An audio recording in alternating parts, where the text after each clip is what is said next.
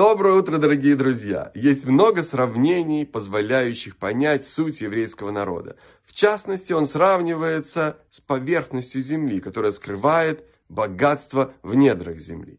В душе каждого еврея есть огромная любовь и вера к Богу, есть трепет перед Ним.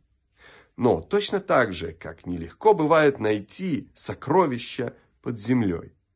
Бывает трудно найти эти сокровища в нашей душе – надо приложить усилия, и тогда они обязательно раскроются.